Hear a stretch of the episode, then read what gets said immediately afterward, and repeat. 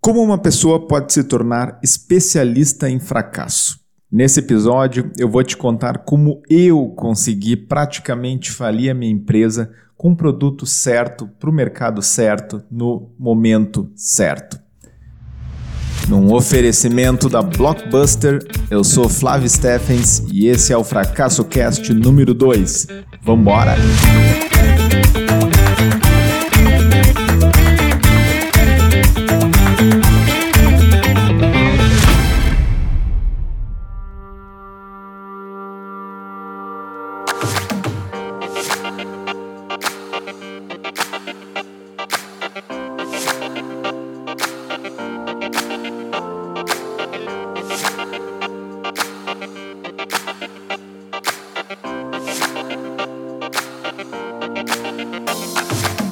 Fala galera, sejam bem-vindos ao Fracasso Cast, o primeiro podcast brasileiro que discute o fracasso.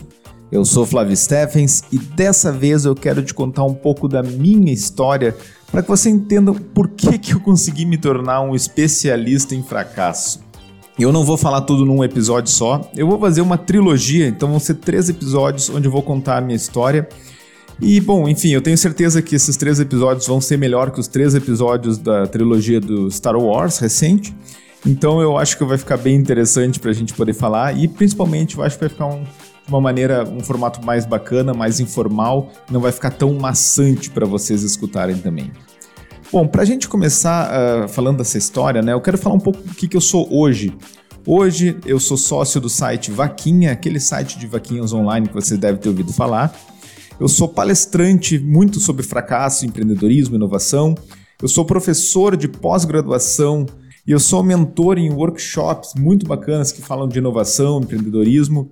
E eu faço isso com muito orgulho, é uma coisa que eu são conquistas que eu tive que eu tenho muito orgulho de ter participado. Eu valorizo muito o que eu passei lá atrás porque tem muitas lições, muitos ensinamentos que eu gosto de falar para as pessoas para que elas não cometam os mesmos erros que eu.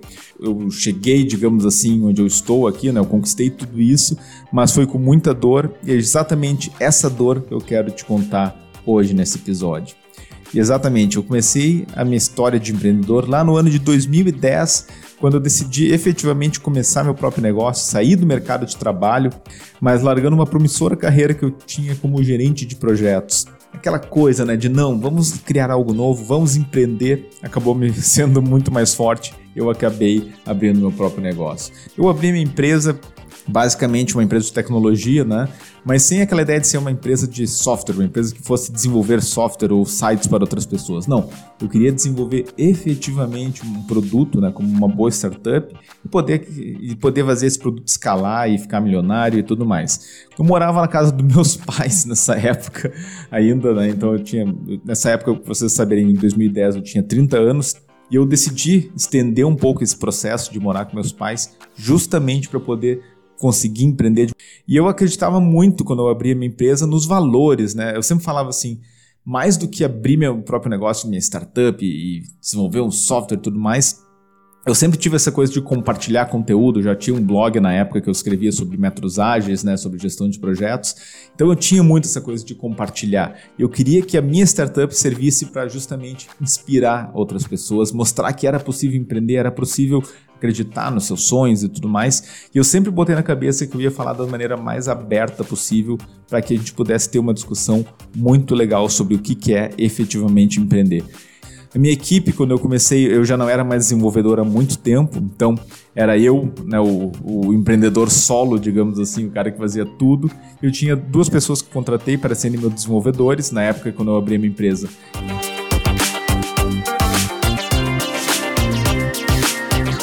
E bom, a gente estava no ano de 2010 e eu não sei se você se lembra, mas o ano de 2010 era o período que o mercado da construção civil estava simplesmente bombando no Brasil.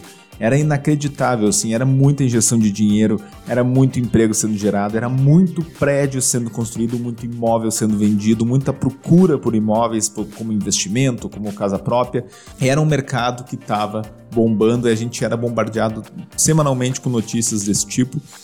A gente percebeu que havia uma demanda muito, muito escassa nesse, nesse, nesse mercado, que era uma demanda que não era atendida, que era um mercado que tinha muita defasagem na questão tecnológica. Ou seja, eram pessoas, né, o pessoal que trabalhava com construção e tudo mais, que fazia venda, seja imobiliária, seja as próprias construtoras, eles não tinham nem mesmo um site decente para poder vender os imóveis. Né? A gente está falando do ano de 2010, pessoal. Em 2010 as pessoas ainda compravam imóveis só utilizando classificados.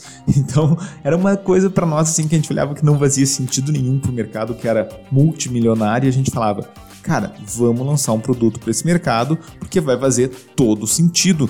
Se a gente lançar qualquer tipo de produto nesse mercado, a gente vai ganhar dinheiro porque é um mercado que está bombando demais". E foi com essa ideia, né? A gente começou a mapear várias ideias, acabou surgindo uma ideia muito legal, e foi a ideia de lançar um produto chamado Pixel Quadrado que era um produto basicamente que, imita o que hoje a gente conhece como o Wix, né, que é aquele criador de sites para qualquer pessoa, para negócios, profissionais liberais, mas a gente fez um criador de sites focado nas construtoras. A gente queria empoderar o dono de uma construtora, né, um cara que não tinha nenhum acesso à tecnologia, geralmente os pequenos e os médios construtores que não, às vezes não têm a capacidade de investir num site ou, ou mesmo não, não entendem o porquê investir num site, e a gente queria dar esse poder para eles eles mesmos poderem criar o próprio site de uma maneira super rápida, de uma maneira super fácil e principalmente de uma maneira profissional e bonita. Então a gente queria encantar os nossos clientes com essa ideia de que eles pudessem botar o site no ar em muito rápido, em questão de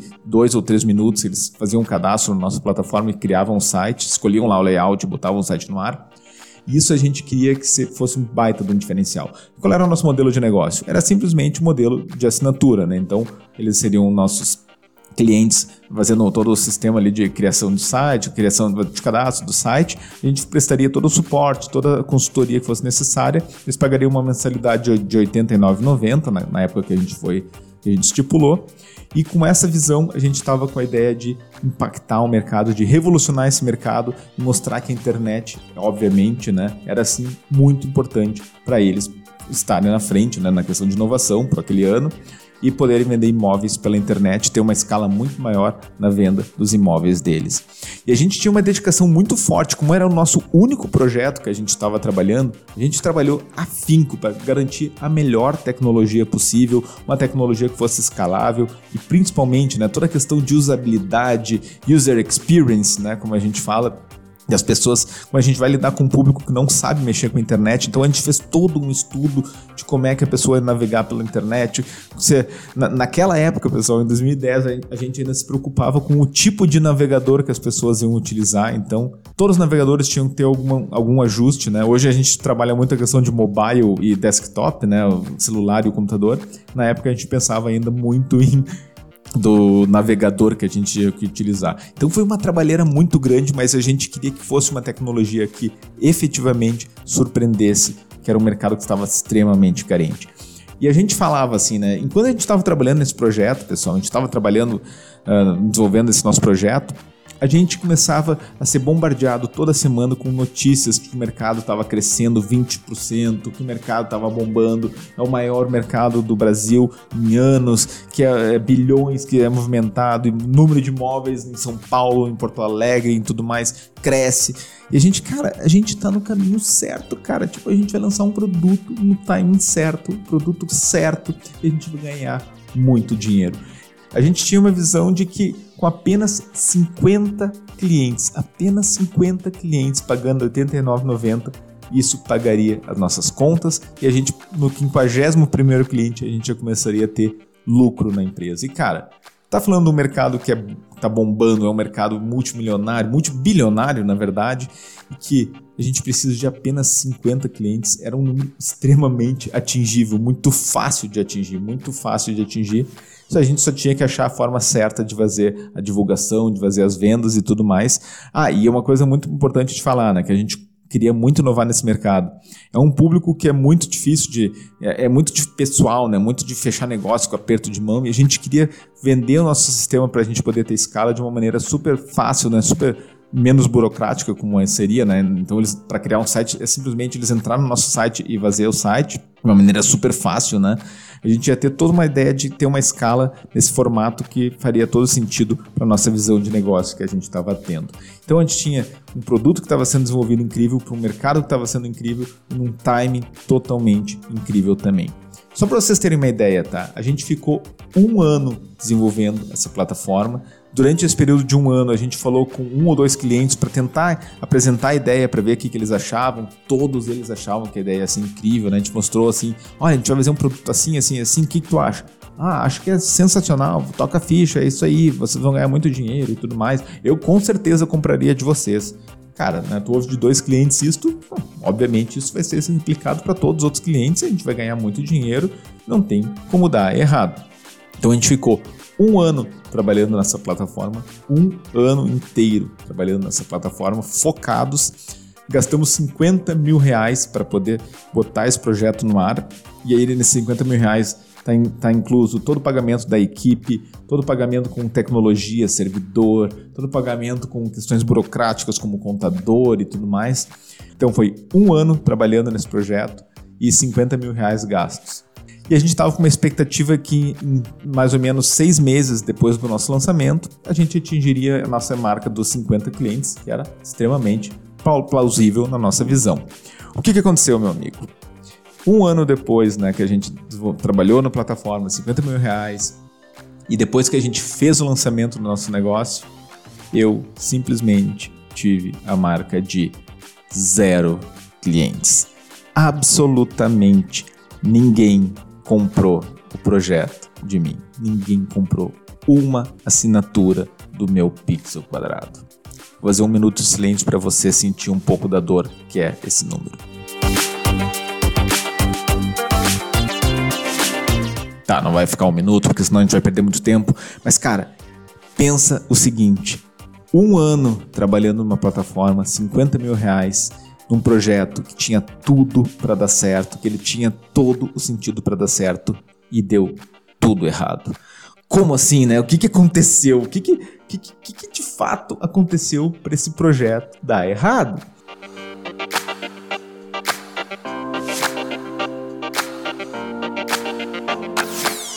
Na verdade, sim, eu acho que é sempre importante falar, né? Eu falo que eu cometi três erros, na verdade eu cometi inúmeros erros. Tempos atrás eu estava olhando uma palestra da, da Startse, né, daquela empresa Startse, e lá pelas tantas o cara mencionou num slide assim os 10 erros mais comuns que as startups cometem.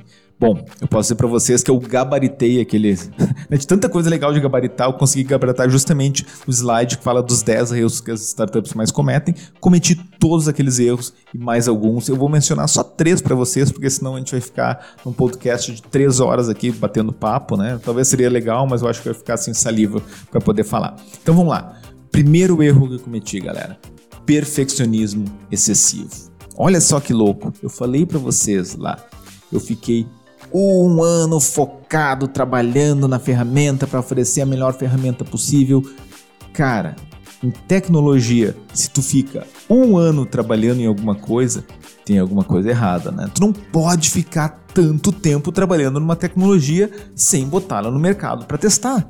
Em nenhum momento durante esse um ano eu testei o mercado fiz o que a gente fala, que a gente chama de MVP, né? Que é o menor produto viável para botar na internet, para botar na, na, internet e testar com teus clientes para ver se é exatamente aquilo que eles querem, né? Para ter esse feedback. Eu nunca fiz isso. A única interação que eu tive com meu cliente foi justamente entrevistar, né? Visitar dois clientes lá em potencial falar aqui da minha ideia, contar minha ideia, e obviamente eles, por educação, disseram que, ah, que legal tua ideia, tu segue em frente. Cara, era óbvio que não, eles não estavam sendo totalmente verdadeiros naquilo. Tanto é que quando eu ofereci o meu projeto para eles, eles falaram que, ah, obrigado, mas a gente não tá pensando nisso no momento e tal. E eu me baseei nisso para focar a desenvolver um ano trabalhando nessa ferramenta. Desenvolvendo como? Quais, qual eram as funcionalidades que eu desenvolvia? As funcionalidades mais absurdas que eu imaginava que o mercado queria. Não faz sentido desenvolver alguma coisa para o teu cliente com base no que tu acha que o teu cliente quer. As coisas não funcionam assim, mas na minha cabeça funcionava assim. E tem mais uma coisa que eu acho que é sempre legal falar, Quando tu tá um ano enclausurado dentro da tua empresa, né, sem falar com as pessoas, sem falar com o mercado e tudo mais, tem uma frase que eu gosto de falar muito que é o ócio da margem para a insanidade. O ócio da margem para a insanidade. O que significa isso? Durante esse um ano que eu fiquei desenvolvendo a minha ferramenta, começava a pensar em funcionalidades mirabolantes, em funcionalidades que eu fazia meu cliente chorar de emoção quando ele visse. Né, eu vou dar um exemplo muito simples, que é uma coisa que a gente desenvolveu internamente, com base nesse, nesse, nesse ócio né, que a gente tinha de trabalhar naquela ferramenta, que foi um sistema para gerenciar clientes que eu fosse ter no futuro. Cara, eu não tinha nenhum cliente, mas eu estava desenvolvendo uma ferramenta para gerenciar 50 clientes, porque eram 50 clientes, era um número, número mágico né, para gente. E eu ficava pensando como é que eu vou gerenciar 50 clientes, e a gente começou a desenvolver um sistema para gerenciar 50 clientes, cara, quando a gente não tinha nenhum cliente. Tu consegue entender a burrice que eu cometi nesse período? Tudo porque eu estava extremamente perfeccionista, querendo fazer a melhor coisa possível e eu fiquei um ano desenvolvendo uma ferramenta que ninguém quis. Segundo problema: paixão pela ideia. Paixão cega, eu diria, paixão, paixão cega pela ideia. Eu estava claramente apaixonado pela minha solução.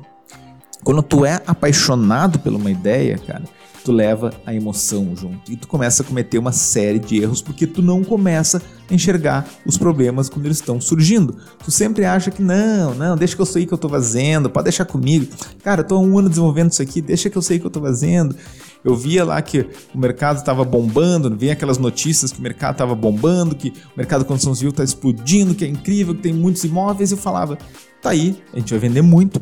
E cara, vamos lá, numa notícia que está dizendo assim: mercado da construção civil está crescendo. Onde está dizendo que eles estão querendo sites? Em nenhum lugar. Mas tu nunca considera que tu vai errar porque tu está apaixonado pela tua ideia e tu acha que tudo vai dar certo. Tem uma frase que eu gosto muito de falar, pessoal, principalmente nas palestras, enfim, nas mentorias, eu acho que ela faz todo sentido nesse conceito da paixão pela ideia, que é o seguinte: todo problema tem uma solução, mas nem toda solução tem um problema. Vou repetir. Todo problema tem uma solução, mas nem toda solução tem um problema. E quando a gente está efetivamente apaixonado pela nossa ideia, o que, que acontece? A gente se apaixona pelo, pela solução, de lançar uma solução para depois descobrir que o problema não existe. Então a gente faz uma solução incrível que não resolve o problema de ninguém. Quando na verdade a gente tinha que olhar o problema, se apaixonar pelo problema, para então sim descobrir quais são as soluções possíveis para resolver esse mercado. Isso é muito complicado, né? É de, quando tu tá apaixonado pela ideia, tu não aceita que o teu projeto vai dar errado, infelizmente. E o terceiro problema é eu não conhecia o mercado. Olha que legal, né? Eu não sou da área da construção civil, meu irmão era arquiteto, a única fonte de informação que eu tenho sobre o mercado da construção civil era o meu irmão.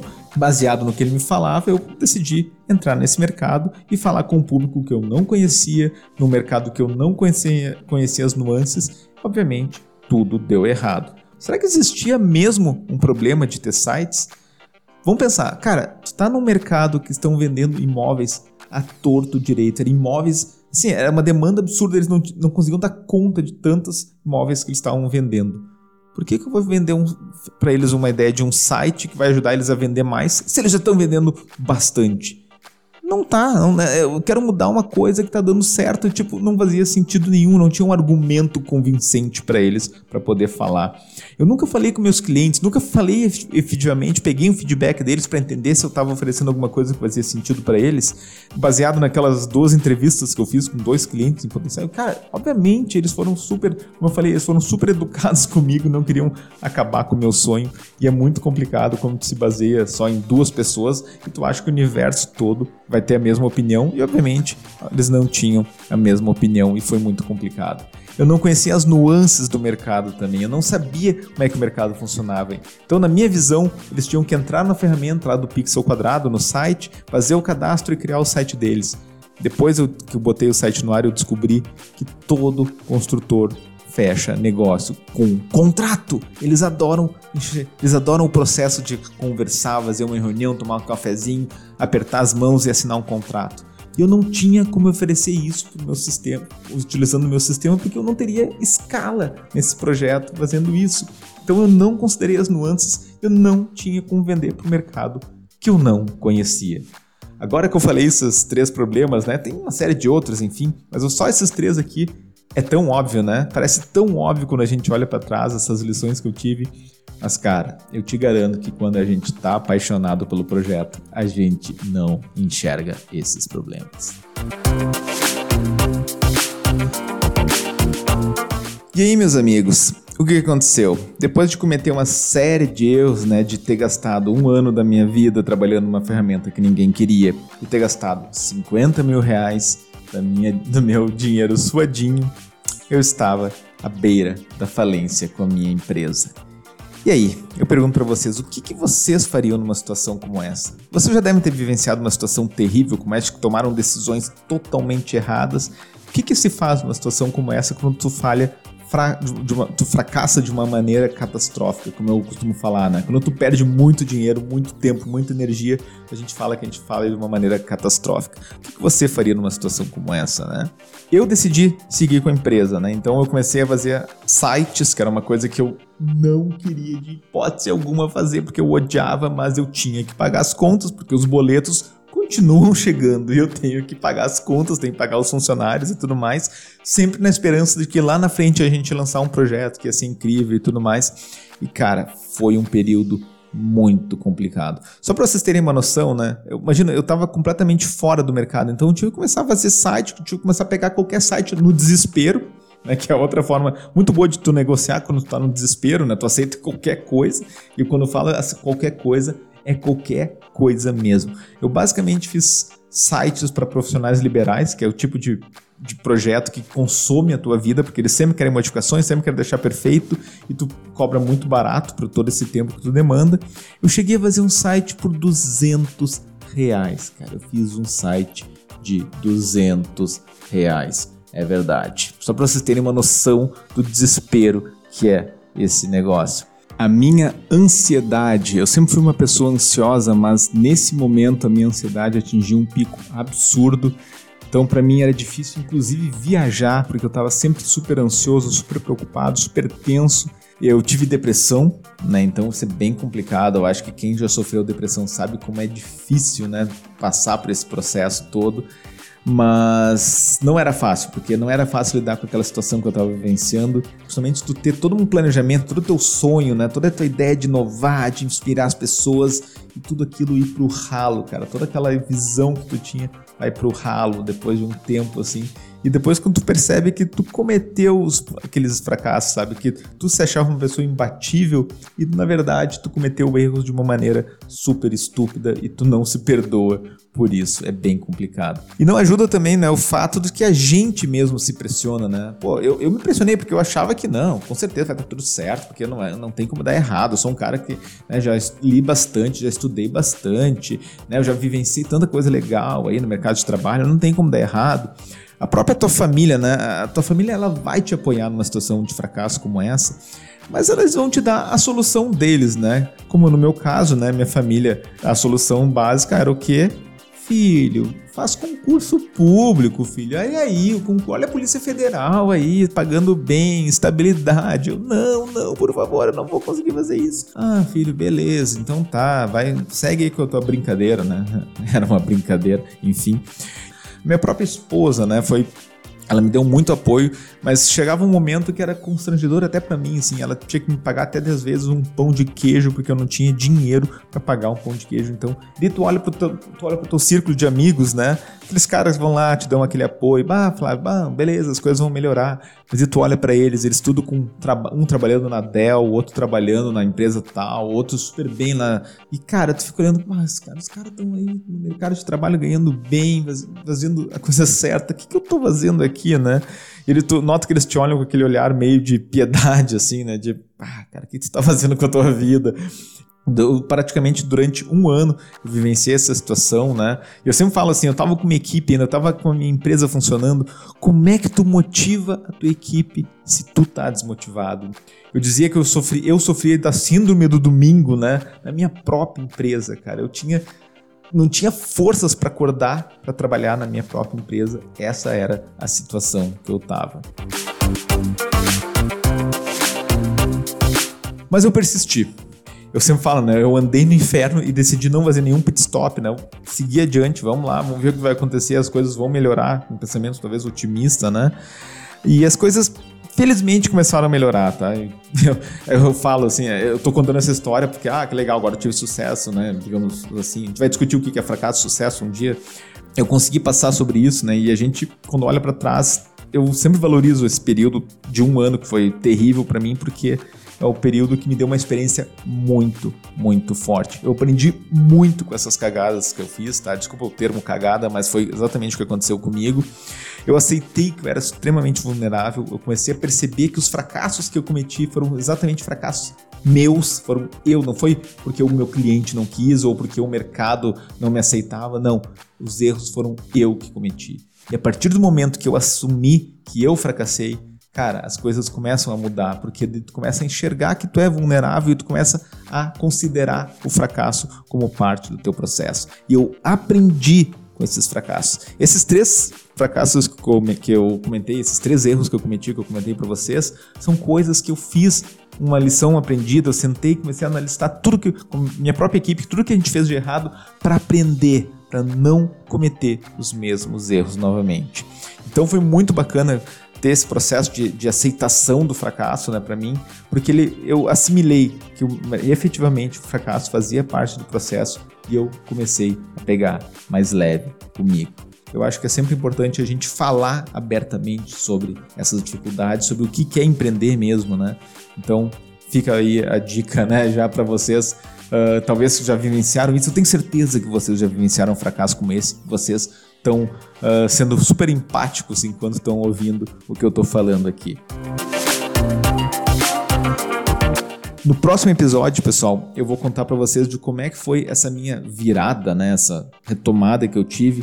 Um dos pontos que eu, que eu assumo muito que foi para mim o ponto da minha virada que começou a me transformar num especialista em fracasso, né, que é, o, é a cerne desse episódio aqui, foi a partir do momento que eu conheci o evento chamado FailCon que foi justamente durante esse um ano que eu tava na merda, eu tava fracassado, eu tava em depressão, e eu descobri lá fora que existia um evento que falava sobre fracasso, e eu me identifiquei muito, e eu falei, eu preciso trazer esse evento para o Brasil. No próximo episódio, eu vou te contar como é que foi essa experiência de trazer um evento tão maluco que é falar de fracasso, né, que é a FailCon, para o Brasil e como é que foi esse processo da retomada que eu tive lá atrás. Espero que você tenha gostado desse episódio, tá? Foi um episódio que eu, bem cru de falar.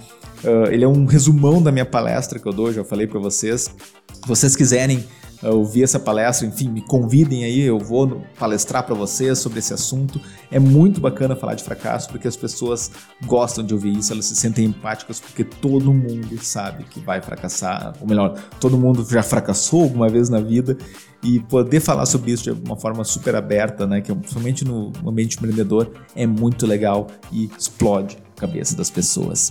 Espero que vocês tenham gostado. Então vamos falar no segundo episódio sobre a FailCon que é o momento que o império do fracasso vai contra-atacar.